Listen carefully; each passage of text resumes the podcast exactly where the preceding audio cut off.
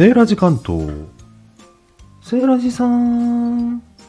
ーい、セーラジです。今日もお聞きくださりありがとうございます。実は、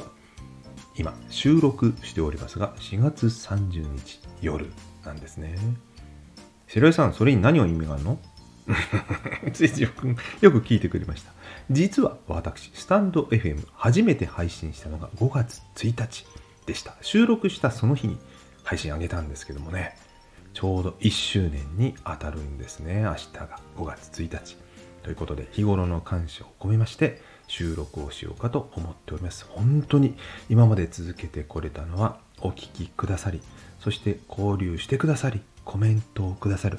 皆様のおかげだと本当に感謝しております。いつもありがとうございます。そしてこれからもよろしくお願いします。白井さん終わり？終わりってお前これで終わるね。確かにね、ちょうど1分だったけどね。うん、1分トークやらせていただいてますけど、あれもいつか思いついて始めたんですよね。で、あの、本当にやってみなければわからないということで、とりあえず始め、何があるかわからないけどやってみようから始めたんで、コンセプトあんまりないんですね。で、セーラジ関東という名前の由来はですね、主に生活圏が関東ですので、ネタは関東から拾うことが多いだろうということと、もともとあの SNS とかインターネットで配信するネタとして、いくつか自分の持ちネタがあるうち、一番なくなることがなく定期的に発生しそうなネタって何だろうって考えた時に、お出かけした時、特に一人で出張した時に、なんか食べますよね。うん、孤独のグルメじゃないんですが、一人で食べるとなんかシェアしたくなる。あ、そしていい店があった時にそれをメモりたくなる。あるいはこのブログに上げたくなる。まあそんなような気持ちってあるので、あ、自分の微暴録的になんか喋ってみようかなぐらいな。そんな気軽な、ね、思いつきで始めてみました。そして始めてみてどうだったかというとこなんですね。最初はやっぱり自分の話し方を上手に話せるようになるきっかけになるかなというのが実はありましてでもテーマがないと困るのでテーマはそのグルメとか観光とかお土産の話にしたんですがもともと思い起こせばですね私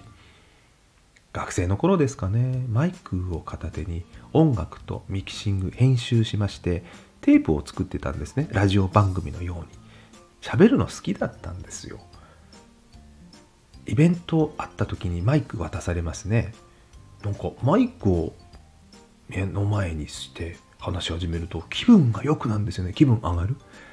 まあなんかマイクがあって喋るの好きなんですよね。だからあの宴会の司会飲み会の司会もまあやることありまして幹事もやるんですけども。やっぱりなんか皆さんの前でこうフォーマルにフォーマルっていうと変ですけど日常会話と違うステージの中に立って話すっていうのがなんか快感というか気持ちいいんですね。そんな場が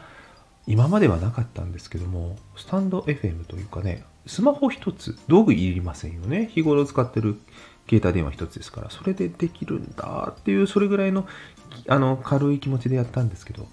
セイラさん話長い。あそうでしたね。うん、で今まで続いてるのが皆さんのおかげだっていうことでやってきた中でちょうど1年経つ時に何どうしようかとこれから考えたんです。本当に考えないでやってきたんですけどもでもやっぱりですねあのやってくると傾向が見えてきて自分がこの音声配信の中であのテーマとして取り上げることが多いものがだんだん見えてきましたであと楽しすぎてやりすぎちゃうんですね1日3本とか5本とかやってるともうそれだけで1日終わっちゃうんで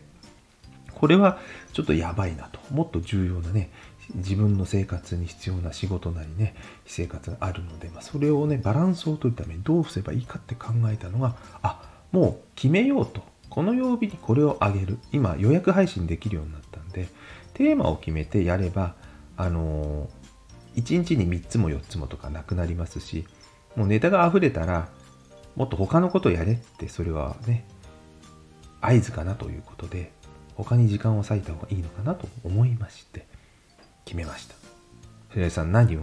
うん。曜日別にテーマ別に配信をすることにしました。それはね事前に実はもう考えてて少し前から走らせていたのでその収録はしておりまして、えー、別にありますので概要欄に URL を貼っておきます。じゃあ何のテーマかっていうことだけ簡単に最後にね、1分ぐらいで話したいと思います。まず一つはね、もともとタイトルにもなってます、観光、グルメ、お土産関係ね。これはやっぱりメインなので相変わらずね、お取り寄せも含めてね、火曜日と水曜日ね、えー、美味しい、美味しい水曜日、美味しい水曜日と、あの火曜日ね、お土産ね、通うとか観光の頭文字を取って、火曜日と水曜日はそんなネタ。そして、えー、水曜日はね、木曜日ですね、ごめんなさい。木曜日はきっかけ、あの、スタイフをやったことによっていろんなことをチャレンジさせていただきました。朗読もそうでした。あとね、いろんなプロフェッショナルな仕事をしている方にインタビューをする。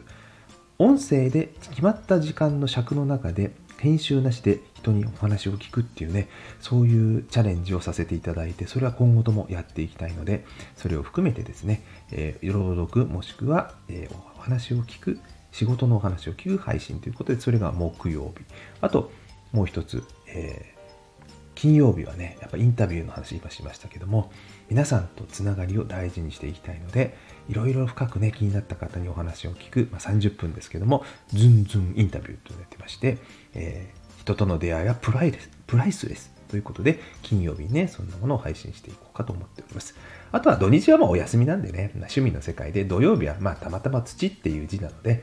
私がやってます家庭菜園とかガーデニングとか、そのような感じのお話をしようかと。日曜日はもうぐちゃぐちゃ、出没とか声劇とか歌とかね、環境音とかエンタメ、エンタメですよ。エンターテイメント。楽しくやりましょう。なので、ジャンルを絞らず、いろいろなことをやっていきたいと引き続き思っております。セイラさんもう一個あったよね。